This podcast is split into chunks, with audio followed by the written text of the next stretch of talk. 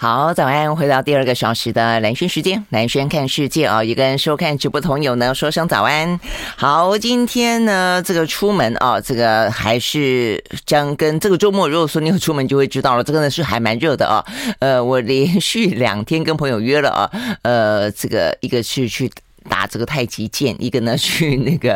呃天母步道走路哦，哇，这个其实都还蛮热的啊。那 OK，所以呢，这个天气呢已经越来越像是夏天的感觉了啊。但是呢，接近大自然还是蛮舒服的啦哦。那这个天气热呢，在今天要特别的注意啊。今天的话呢，就是在南部的高温会高达三十五度啊，这个左右的高温，甚至更高哦。所以呢，今天气象局呢已经针对了台南市、高雄市跟屏东县、近山区跟河谷的地方呢，发布了高温的黄。黄色灯号，好，所以呢，这个部分的话呢，是真的很热啊，这个热到有点，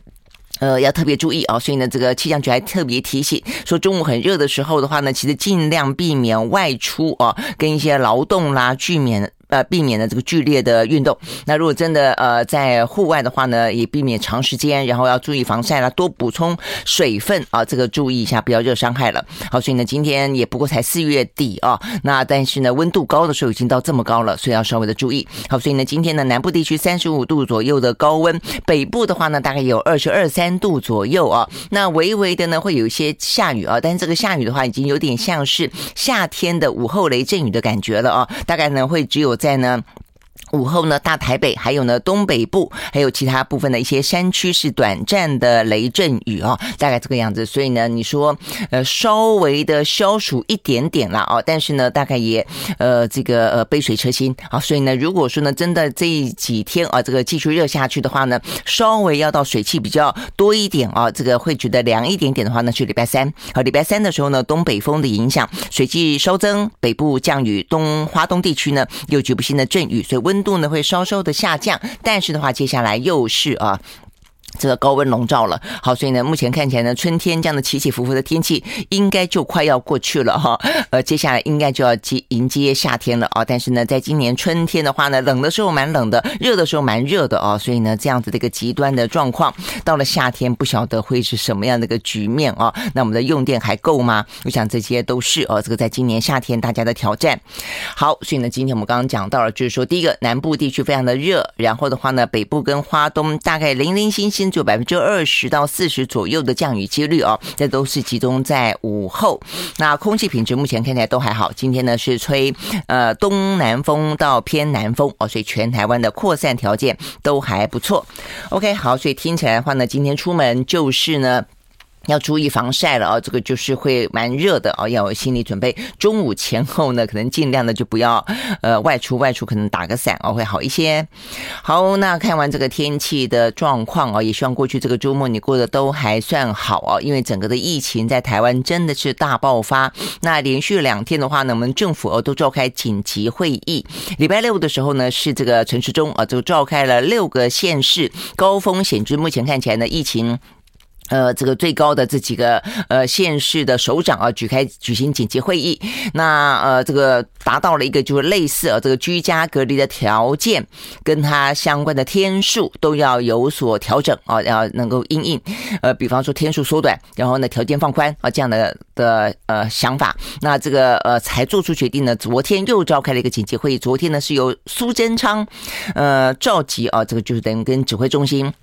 听取了这个卫福部相关的一些建议啊，跟一些单位，包括像是一些呃工位啊等等的，所以呢，昨天呢达成最后最新的一个呃决定啊，就是呢居家隔离的新制将采取三加四。好，所以呢这是在今天呢呃大家都关注到的最新的消息。三加四的意思就是先前本来是说居家隔离天数在礼拜六的时候达成共识，要从十天缩短为七天嘛啊，那这个七天的话呢，现在又说呢要改成三加四。三加四的意思就是。说呢，前三天，呃，这个居居居家隔离。那如果居家隔离之后，哦，那第四天你发现你是彩阴，快筛彩阴的话呢，你就可以呢，这个出门啊，这个正常出门。但是的话呢，必须要进行快筛，哦，用快筛的方式呢。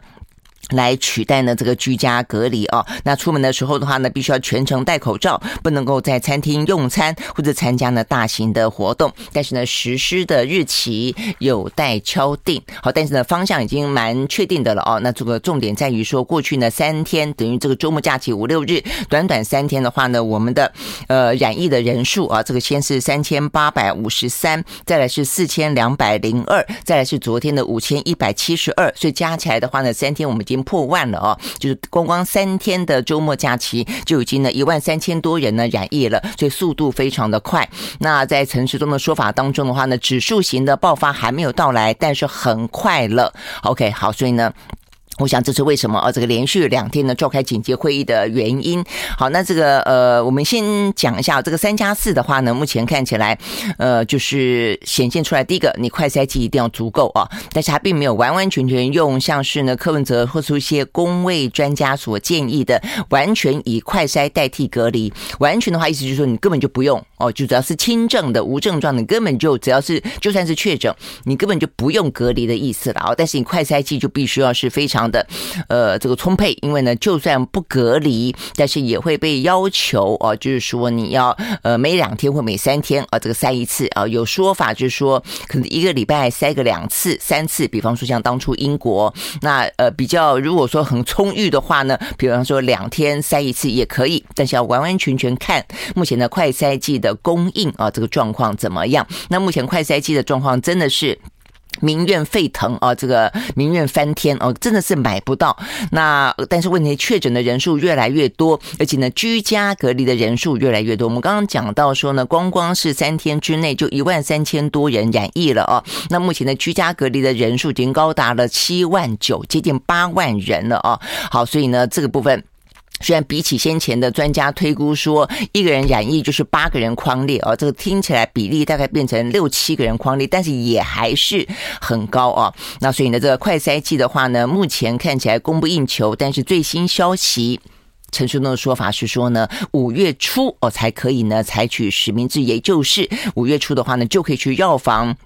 呃，这个拿得到了啊，那但是呢，这个拿到就第一个就是五月初是出到什么时候，是哪一天不知道。那再来的话呢，就是怎么样供应啊？这个陈时东的说法就是说，因为目前正在评估，呃，需要多。呃，几天供供给一次啦，然后的话呢，供给的话也怕当到时候排队哇，这个大排长龙，所以呢可能会跟呃当初口罩实名制一样，用呃身份证字号的尾数，比方说呃单日啊，你可以呃就是尾数单号的，你把比方一三五哦去去，然后那个可能双号的二十六之类的啊，所以他必须要采取也是分流去领啊，所以就多久领一次，然后领多少，那再来的话就怎么去领法啊，这个部分呢正在。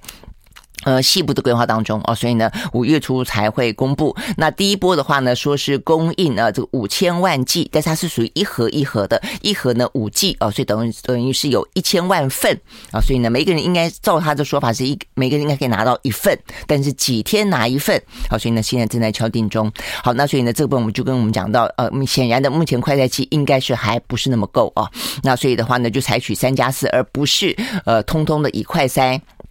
代替啊，这个隔离。那当然，呃，除了呃快筛剂够不够之外啊，这个是不是还是在家居家隔离三天？当然也还是有它谨慎的地方了，它可能还是避免说，呃，万一啊这个。过过度的呃快速的传播出去，所以昨天呢在讲的另外一个重点是，陈志忠跟苏贞昌报告说呢，整个的呃台湾希望采取一个，就我们先前讲过很多次哦，我们是参照国际之间呢来跟他做分析，就是说呢，他希望的我们的呃就算染疫总数是一样的，比方说我们会染疫。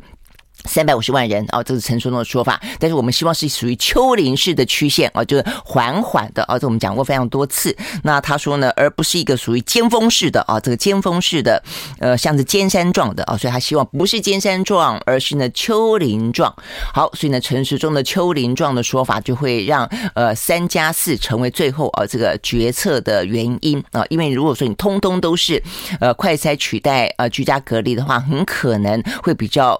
呃，快速的指数型的爆发，那对于整个的医疗体系的压力可能会来的比较大，但是也不是没有国家采取这种方式啊，像是南韩就有点像是尖山式的哦，当初不得不的香港也是有点像尖山式的哦。那但是像日本就拉得很长哦，日本就拉得很长，到现在啊还是每天好几万。好，所以呢，这个是呃另外一个就是三加四的原因了。我想一个是快筛剂的多少，一个的话呢，就是我们希望它这个爆发的状况是一个什么样？我们希望比较缓步的推进了哦。但是可不可以如预期？呃，其实也未必啊，这都要不断的去推算。好，那所以呢，在这个目前。前三加四，但是虽然啊，这个呃指挥中心有他这样的一个背景，应该是这样的一个考虑啊。他昨天也做了一些说明，在跟呃苏贞昌说的时候，但是呢，呃，他可能也有也有一个另外的问题，就是跟这两天呃柯文哲跟呃侯友谊呃这个反应的状况有关，那就是他们之所以会认为呢，用快筛取代呃这个居家隔离的原因，除了整个社会的运转希望能够尽快的恢复正常之外，不要呢可能是那瘫痪哦或者是停摆之外，还跟呢，呃，目前看起来整个的行政人员哦的这个工作压力有关。呃，请问你这个三加四，当你三天居家隔离完了以后，快筛阴就可以以快筛呃取代居家隔离就可以出门，那谁来确定你是快筛阴？那又要行政人员是不是？哦，因为他要送。呃，快筛剂给你，或者你可能自备快筛剂，然后的话呢，要要人帮你去确认吧？怎么确认？拍照吗？还是要有这个呃卫卫卫生所卫生局的人员去确确定呢？呃，怎么样？我觉得这个是一个程序。那所以这个程序的话呢，呃，侯友谊昨天也说了哦，他说这个部分的话呢，看起来呃会呃让整个的医疗呃等于是作业程序呢会耗费大量的工位人员来处理哦，所以他呼吁还是整个大转型啊，然后把所有的相关的医疗跟行政的人力集中用在呢高风险的集中症，好，所以呢这是柯文哲的建，呃，这是呃侯友谊的建议啊。那柯文哲呢，他也呃倾向于是。完全用啊，这快筛代替居家隔离，因为他的说法是，呃，他参照的啊这个资料可能是国卫院啊，那说其实未来的话呢，台湾严重的话会每一天单日新增五万人染疫，那所以呢，如果是单日新增五万人染疫的话呢，很快的啊这个状况其实呃就会整个的啊这个包括医疗包括行政人员都难以承受啊，所以他认为这个部分应该应该也是要尽快的转型。I like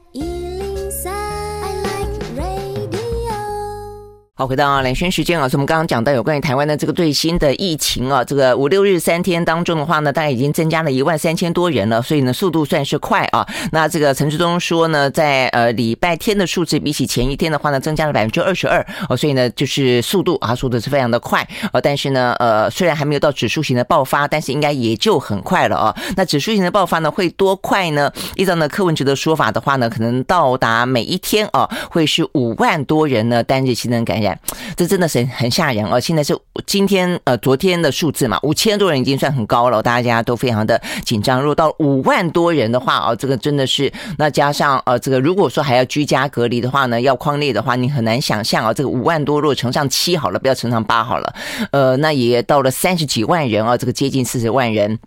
就等于是确诊的，加上必须密切接触者要隔离的啊，大概也是四五十万人呢，必须要这样的隔离了。那如果连续十天啊，呃，但现在居家隔离如果是七天了啊，那就连续七天都这样的话呢，整个的啊这个呃社会的运转啊，这个公司的运转，呃政府的运转啊，这个每一个必要性的啊这个提供社会功能的这些运转，其实都会受到一些影响啊。那这个柯文哲的数字哪里来呢？呃，这个从陈忠说啊，那应该是国卫院所提供的，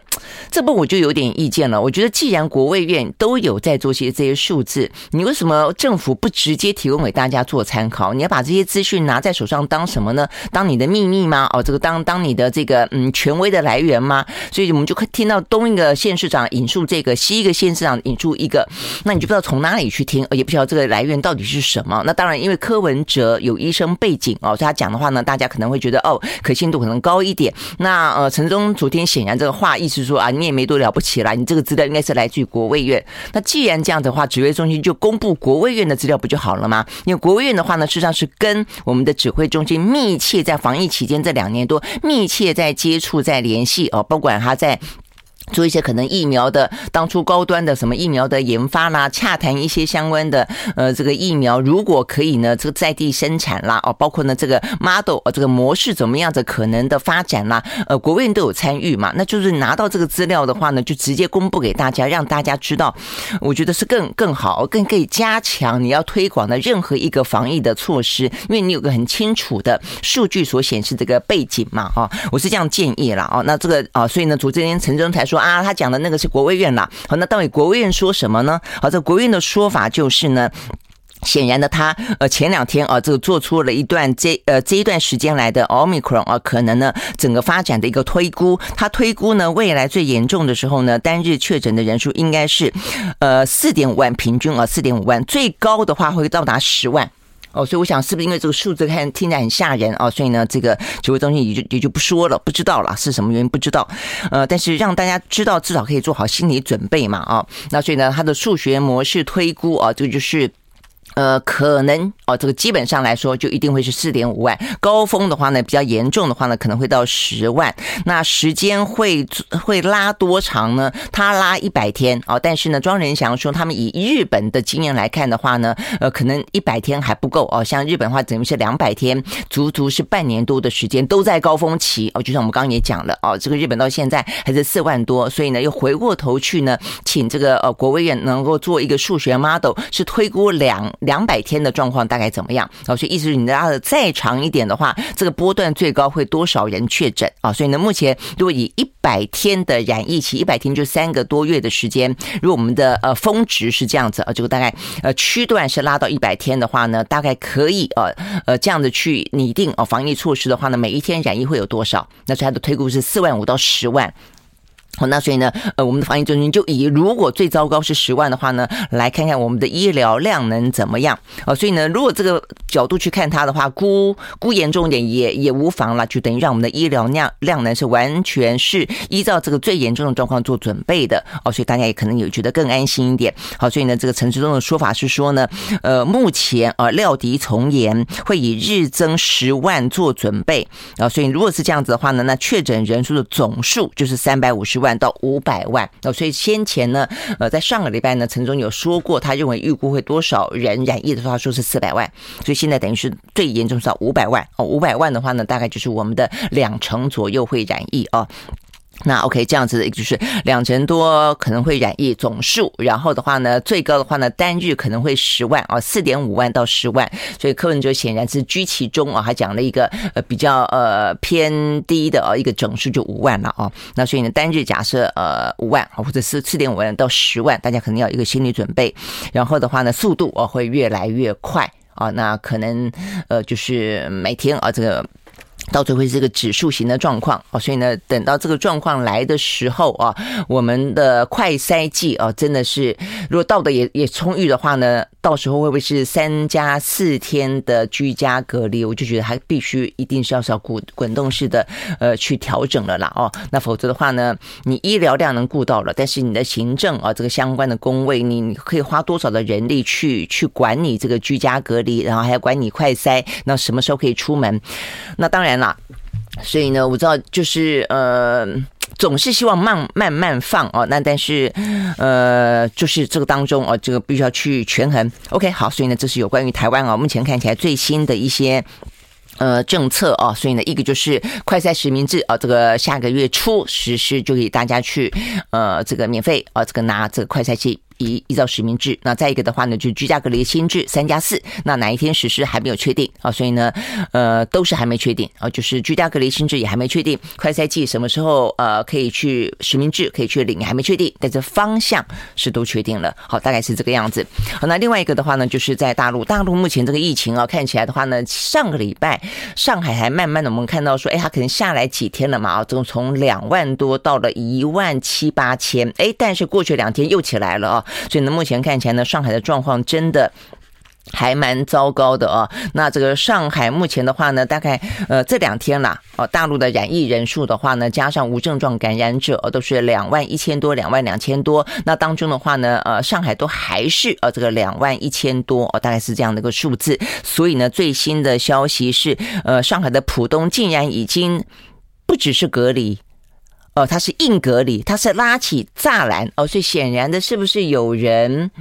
违反哦这个相关的居家隔离哦，在这个附近走，不知道，否则的话，你说还拉起铁栅栏，实在是太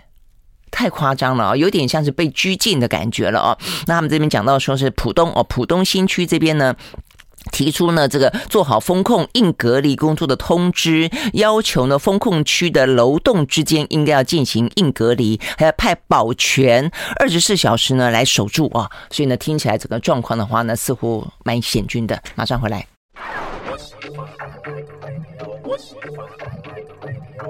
好，回到连线时间啊，那目前呢，大陆虽然在用，真的是还蛮啊，这个呃，坚持动态清零、社会面清零这样的一个状况啊。那本来一度的话，看起来上海呢，似乎呢，疫情稍微受到控制啊，但是这两天又飙起来了啊，所以呢，目前看起来的措施啊，更加的呃严厉了啊。所以呢，部分地区，上海的部分地区啊，包括说浦东的新区、浦西的徐汇区跟闵行区哦，都开始进行硬隔离。那 OK，然后的话呢，目前状况啊还。包括说他们的死亡人数也飙新高哦，说呃单日的话呢是两万一染疫九三十九个人死亡哦，所以呢这个目前。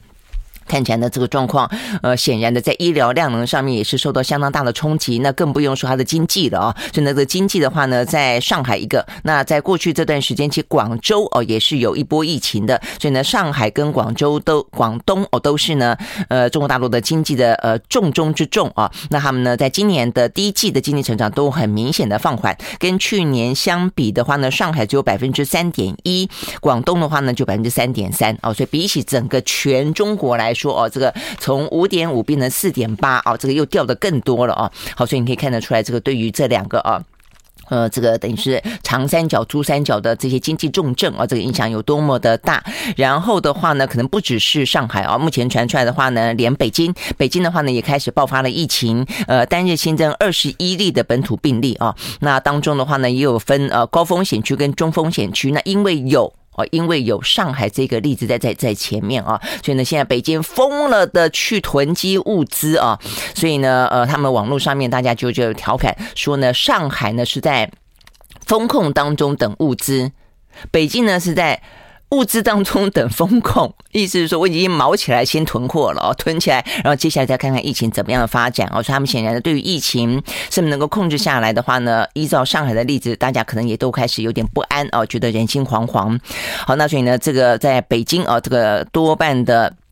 呃，增加啊，这个病例的地方是在朝阳区啊，所以朝阳区算一个蛮好的区的啊。那所以呢，这个上海也开始爆发了。那另外的话呢，呃，杭州哦，杭州的话呢，呃，这个今年的九月还打算要办亚运啊。那他们现在的本土的病例哦，也快速的飙涨哦，说是呃，爆发不到六天的一个礼拜的时间，已经有一百一十三个人染疫了哦。所以呢，这是目前看起来几个大城市哦，也开始纷纷的呃出现染疫的状况。好，所以但是呢，对于中国大陆来说，它我们还是坚持，还是坚持呢？呃，动态清零不动摇，要要早日实现呢社会面清零。好，但是呃，我刚好有朋友啊，他的。家人在上海工作，昨天我们就在那边聊天啊。上海状况真的是还蛮严峻的啊。这个他们呃，其实也可以去解释为什么现在有所谓的硬隔离啦啊。他就说有些小区里面的，比方说一个小区，假设还有五栋好了，那呃有些小区的话呢，其实保全做的还还蛮好的时候啊，即便他们呃这个所谓的居家隔离，其实栋跟栋之间大家还会去串门子，呃但是没想到呢，越串呢，这个呃染疫的人越多。那虽然都无症状哦，可能居民觉得不以为意啊，但是呢这个。惊动了啊！这个等于是整个的市政府，他们决定好，你既然这个区里面这样的跟我乱换，我们就栋跟栋哦，就是说用栋来进行呃隔离。那如果你栋跟栋呃还上下楼再继续串门子的话，有些地方就户跟户哦，就你根本连门都出不了啊。那 OK，所以呢这个部分就是显示出来，就是整个的呃这个疫情的。嗯，延烧的速度啦，啊，这个是真的是非常的快。但是呢，人心啊，人心里面，嗯，也不见得是一定要反，而是说你真的是被闷久了啊，你你总是会想要有这个渴望啊，要出去走走，可能要跟人家互动一下啊。所以呢，这个部分呢，都是哦，这个对于嗯上海的疫情是一个蛮大的挑战。那所以呢，加上你这个那么严厉哦，反而真的有就是很多物资啊，因此而缺乏。很多假设他们这个送哦，这个断粮的状况真的会会出现哦，还不是说那种比较是属属于呃这个上海比较偏偏僻的地方才这个样子，比较落后的区才这样，不是哦，这个连非常高档的小区，呃，这个物质有些时候都还也还蛮匮乏的哦。那 OK，所以呢，这个状况。让整个上海的民怨真的是沸腾啊！所以呢，这一两天网络上面，如果你去看啊，有个叫“四月之声”的，就是有人呢把啊这个这段时间以来啊，这个就是不管是呃政府的呃言谈啦，啊这个居民的呃心声啦，大家的苦水啦，哦这个通通串在一起，听起来呢大概很快的可以掌握到上海的状况，真的是很糟糕。但是也嗯看起来啊，这个也就是对于呃这个政府表达了相当的不满，所以这个呃。四月之声一上传网络，马上被删。但是我知道的是，他们说哦，接下来就再再剖再删，再剖再删啊。所以呢，呃，在过去这几天啊，这个等于是很隐形的啊，这样子一个拉锯哦，跟就是官民之间的隐形的拉锯，因为这一次的。严厉风控的关系哦，已经让上海的这个呃民心啊，这个蛮紧绷啊，这个不满啊，相当程度的累积了啊。我想这个对于呃这个习近平来说是一个蛮大的挑战啊。即便过得去啊，目前呃对他来说呃这个应该啊正在极力的掌控这样的一个政治跟社会上的风险啊，呃不至于。很，其实我们就在聊嘛，就到底会不会真的翻了？我想，对于中国大陆来说，你很难想象，他真的会在今年那么重要的政治年，会会让他出现一个呃，会影响到啊整个的政治进程的嗯民怨的状况啊。但是，就算不会啊，还稳定的让习近平掌握到了再次连任啊这个的的。整个的呃时间呃跟的权利，但是呢呃这一次上海的例子确实不能够点等闲视，只是一个高度的呃这个政治的危机。OK 好，所以呢这是目前呢讲到这个另外一个呢呃疫情正在高飙高，有些防疫措施啊正在引发呢相当大的啊这个副作用的一个地方就是中国大陆。OK 那接下来的话很快的看看全球啊，呃全球在通常礼拜一的时候呢数字都是比较呃抚慰人心的了哈，那今天的话呢是三十九万多人。呃，在这个周末里面的话呢，是礼拜五的，呃，礼拜五、礼拜六、礼拜天，OK，礼拜六的时候呢是六十八万，礼拜天的时候是五十五万，今天礼拜一的数字是三十九万，好，所以呢，这个数字看起来啊，就比较明显的比较少。那破十万的国家呢，在礼拜六的时候呢，还有德国，那法国、南韩是八万多。那但到了今天的话呢，呃，通通都没有国家破十万了啊，这个呃都是掉到嗯十万以下。那比较严重的是南韩八万多，那法国五万多，意大利五万多，德国三万多，大概是这个样子哦。所以呢，呃，欧洲剩下三个国家破万，法、意、德。那亚洲也剩下三个国家破万，韩、日、泰。哦，但是的话呢，死亡的人数哦，也还是要稍微讲一下。欧洲今天看看还好，因为他们都降到差不多三四五万左右啊。那只有呢，呃，八千多的俄罗斯哦，它是破百人死亡，一百六十八。那其他的反而是还好。但像美国，美国的话呢，在礼拜六的时候呢，单日新增五万五，突然间又飙高了。他那一天呢，三百四十二个人死亡哦，所以这个数字呢，其实呃不小哦。那所以它是五万五、一万七到一万一是今天。好，那所以呢，这个大概来说，我们休息了再回来。I like 好，回到兰萱时间哦。那所以我们刚刚这个疫情呢，唯一没讲完就是亚洲了。这个亚洲的部分的话呢，呃，南韩的状况就八万多、七万多。今天的数字是哦，今天是六万多哦。所以我刚刚讲错是六万多。然后的话，它死亡人数的话呢，也还是破百哦。所以呢，这个一百多人。那泰国也还是哦，泰国今天的话呢，单日新增一万七，也还是破百，一百二十六万人哦。所以呢，这个昨天陈志东也有特别讲到，他就是在比呃，他比拟了这个台湾可能呢，呃，可能走的这个模式哦，这还所谓丘陵式，他觉觉得呢比较可以去比较的是纽澳，那讲到呢这个纽澳的话呢，它的嗯。死亡的人数啦，哦，这个大概来说的话呢，这个纽澳是万分之，呃，纽西兰啊是万分之五，南韩的话呢是万分之七到九，香港的话呢是万分之七。哦，那这个陈中去解释说，香港的话呢，之所以致死率高，而是因为它的这个第三剂呃的覆盖率低。那南韩的话呢，致死率高，是因为呢它呃虽然接种啊这个第三剂有超过五成，但是医疗的压力大。哦，所以呢，呃，各有各的原因啊。那至于我们为什么有那么足够的自信啊，可以到达纽西兰的状况，呃，我当然相信啊，如果真的做好充分的准备，一定可以啊。我觉得大家啊，尤其台台湾人在过去这两年多的防疫，我觉得我们自我的防护真的都做得很好。但是政府啊，他的超前准备真的做得蛮糟糕哦，都是低于大家的预期。呃，你看你这个老神在在，我们都会觉得说啊，那应该没问题，真的也没问题。从过去的经验得到教训，就发现根本不是啊，一次一次的，我觉得让大家都有点失望啊。所以呢，好，今天陈时中说。我们是比拟哦，这个纽西兰，我们希望他们大概大家安哦，这个就是致死率，我们大概就跟纽西兰顶多一样哦，那是万分之呃万分之五啊。那 OK，那你得要做到足够的准备嘛。好，所以呢，先前不要讲快筛剂了，我们再讲呃担心致死率的问题，就是药抗病毒药物。所以呢，从一开始你准准准备一万多份，就说根本不够啊。然后现在呢多一点了啊。那但是时间什么时候来也不知道哦。所以我想这些部分都不要再啊这个。犯了那种很轻忽的啊，这个过错了啦啊。总而言之，你要能够做到这样的一个低的致死率哦，你你你就是各种准备你都要做啊。这个病毒药没有什么好省的啊。这个台湾每次都很就要说啊，我们的这个呃国库非常的充裕哦，这个每一年的这个税收都超过预期，那超过预期拿到哪里去了呢？啊，在这个当下你不花，你要在什么时候花呢？哦，高风险的不是老的就是少的哦。今天还有一个蛮重要的，稍微注意一下，就是说呃，这个指挥中心去分析啊，就是说。包括国际的例子，有吸烟的，现在已经确定划进啊这个染疫的高风险族群了。就说你染疫的话，如果你有吸烟啊，你是个老烟枪的话呢，大概你的重症的比例啊，会比起一般没有吸烟的话呢，高多了一点五倍。哦，那所以这个部分的话呢，呃，所以它也被列为包括像是呃这个失智啦、失能啦，这些都算是高风险嘛啊，所以呢，现在吸烟也加进来了。OK，好，所以呢，这部分是我们今天看到跟这些呢疫情有关的相关消息。好，那看完这个消息之后的话呢，一样接下来看的就是呃国际之间啊，这个欧美股市，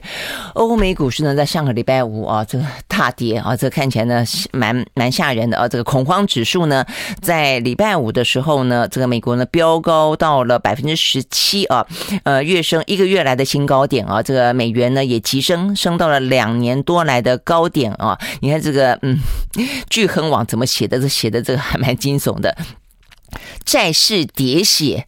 呃，油呃油价下滑，美股遭到大屠杀。OK，好，到底那这个状况有多严重啊？我们先从美国开始看起。好，在美国呢，道琼工业指数呢，呃，下跌啊，这个跌了。九百八十一点四点，收在三万三千八百一十一点四点，跌幅是百分之二点八四，呃，八二。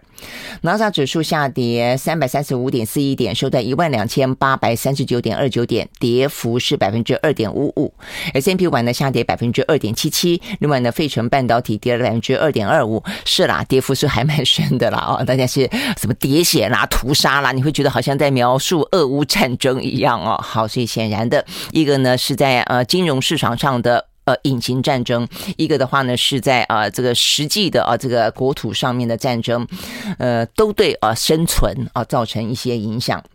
好，那这个是美国股市。那这个欧洲的三大指数也都是下跌的。德国下跌百分之二点四八，英国下跌百分之一点三九，法国下跌百分之一点九九。好，那这个最主要呢，礼拜五上个礼拜五的下跌，呃，确实并不是因为俄乌啊，这个俄乌大概有啦，它这个很沉闷的、短期无法突破的屠杀跟这个围城在继续进行的这个气氛都在上面，但是并没有更严重，也没有更好，就是这个样子。但是呢，在上个礼拜五呢，显然。那是有关于美国的联准会主席鲍尔啊，讲到有关于升息的话题持续性的发酵啊，所以导致了呢。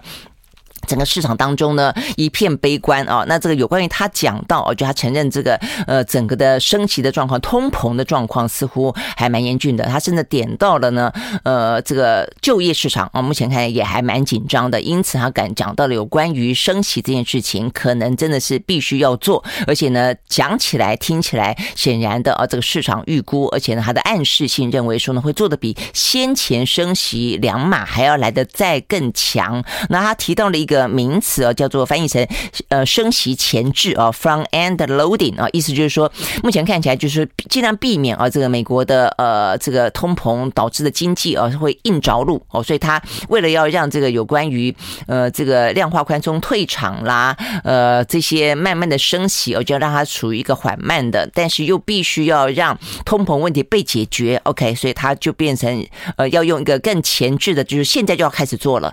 呃要做更大的动作。说哦，所以呢。市场上面啊都认为了哦，就预测了，呃，这个联总会应该在五月份的话呢会再升息两码，之后六月份跟七月份会各自升息三码。那如果是这样的状况的话，就变每一个月都升息，而且呢不是说平均都升息两码啊，这个先前市场上都这样这样的预估嘛啊，但现在的话很可能接下来要升息三码啊，所以呢，如果是这样的个情形的话呢，显然的就是呢，呃，过去大概。接近三十年来的首见啊，好，那包括呢，野村啊也上修了升息升息的预期啊。那目前看起来的话呢，根据啊市场当中的一个 Fed Watch Tool 他们的最新的数据啊，跑这个 model 跟预测，市场预计呢联准会会在六月份升息三码的几率已经高达了百分之九十四。啊，先前只预估百分之六十几啦，呃，七十几哦。一周前是预估只有百分之二十八会认为三升息三码。礼拜四的时候呢，预估是百分之七十。现在礼拜五再问啊，已经升到百分之九十四的人都认为呢，六月份应该会升息三码。好，所以呢，那是两码两码三码三码这样子这个升法哦。OK，好，所以呢，这将会重重的撞击美国的经济，即便抑制了通膨，可能会导致呢经济衰退哦。所以呢，这就是这段时间的很清楚的一个预估哦，因此采取的措施，马上回来。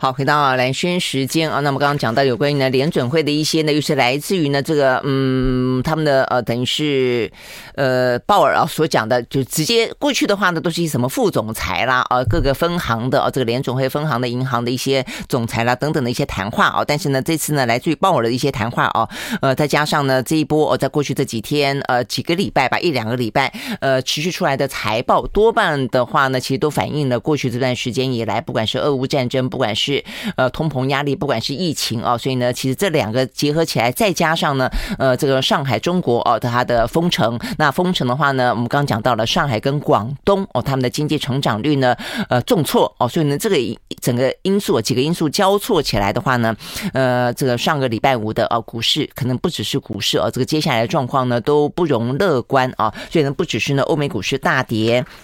嗯，包括了这个油价哦，这个也是下跌的哦，所以我们看到呢，在纽约的西德州原油哦，这个下跌了百分之一点七，收在每一桶呢一百零二点。呃，零七块钱美金，伦敦布兰特原油下跌百分之一点六，收在每一桶的一百零六点六五块钱美金。好，所以呢，这些部分的话呢，都是呃这个压在呃整个的呃整个大家的经济活动上面的一些压力哦，不管是地缘政治的俄乌，不管是疫情，目前看起来一波又一波哦。那呃，其实大部分的看起来趋缓，但也有呃跳起来一点点的。那尤其台湾哦，台湾正在开始。而且我们看到呢，这个今天啊，这个相关的一些财经报纸的头版头条呢，报道的都是呢台股。啊，出现了一些恐慌的情绪，因为我们的疫情正要开始，我们的疫情呢也即将迈向高峰啊，所以对台湾来说的话呢，整个的经济量能会不会受到一些影响？那呃，中国方面的话呢，呃，强度这么高的一个防疫的措施，对于经济造成了一些重挫，但是对我们来说的话呢，放松哦，放松是不是呢？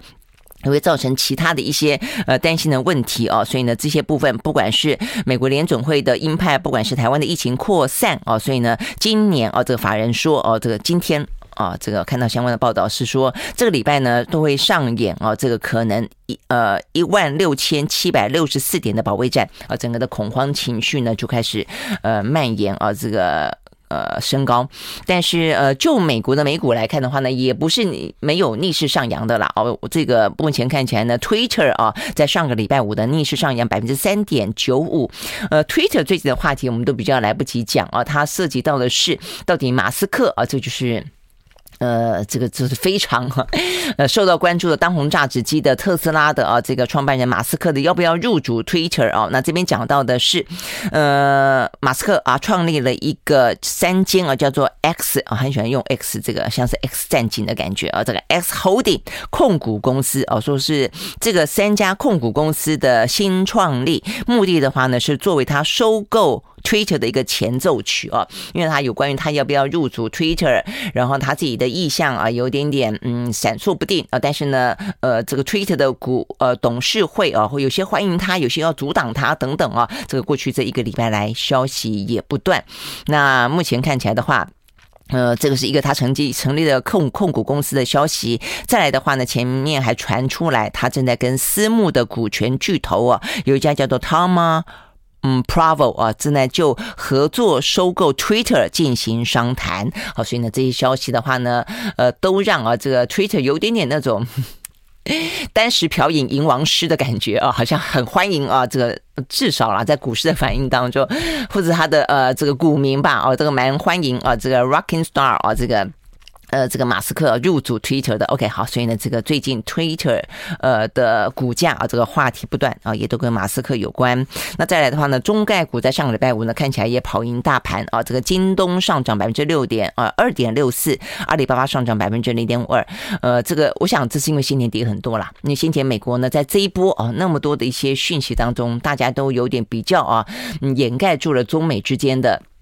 角力啊，那事实上呢，呃，美国方面还是持续的打算把这个中概股呢，等于是让它下市。哦，所以呢，这个过程当中哦，他们的股价都受到相当大的压力。呃，先前滴滴出行啊，这个跌得更凶。那所以呢，呃，目前看起来啦，呃，这个最新消息是说呢，中国的证监会说，美中双方还是在进行一些相关的贸易谈判，谈判很顺利。哦，所以呢，他们认为不会那么快的就被强制要求下市。哦，所以呢，这个消息因此让呃中概股呢有了一点点转圜。OK，好，所以呢，这次大概大概啊是呃除了几个大的话题之外啊，还有一些。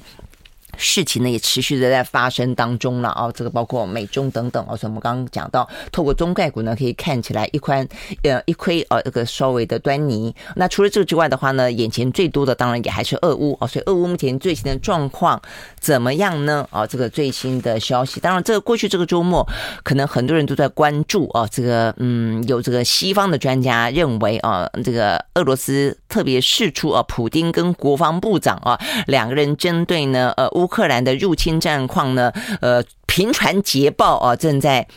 呃这个释出来的影片啊，呃，在推敲。那虽然俄罗斯想要做大外宣、大内宣啊，这个才会有这个影片，但是呢，呃，外界似乎都觉得，哎，普丁怎么脸肿肿的啊？这个脸色苍白，眼眼皮也浮肿啊，然后呢，呃，什么嘴角这个有点过度的紧张抿着啊。我觉得最特别是他的手啦，他手这个抓着哦，这个桌子的桌沿抓得蛮紧的啊，这看起来确实不太像一个非常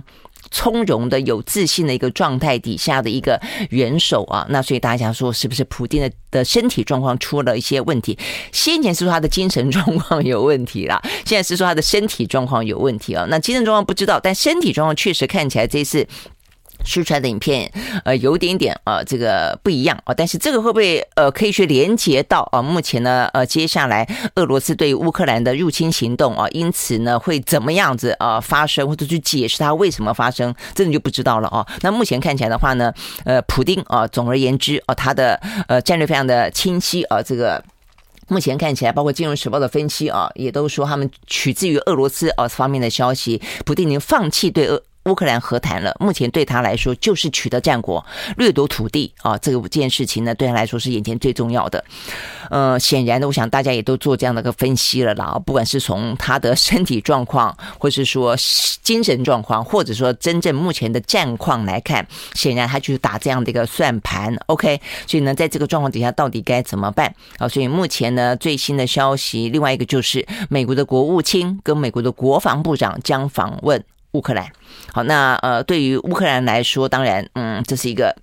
好消息，但他们也不希望纯粹只是一个外交出访，一个精神上的鼓励而已啊。这个泽伦斯基喊话，你不要空手来哦，他希望美国提供更多的重型的武器来协助他呢抵抗俄罗斯啊。但是目前美方呢没有什么相关的回应啊。但我觉得讲到这里啊，我觉得也。我觉得泽伦斯基 在这场俄乌战争当中，坦白说，他虽然像是一个悲剧英雄哦，但他也不能够说完全没有责任。就他对于他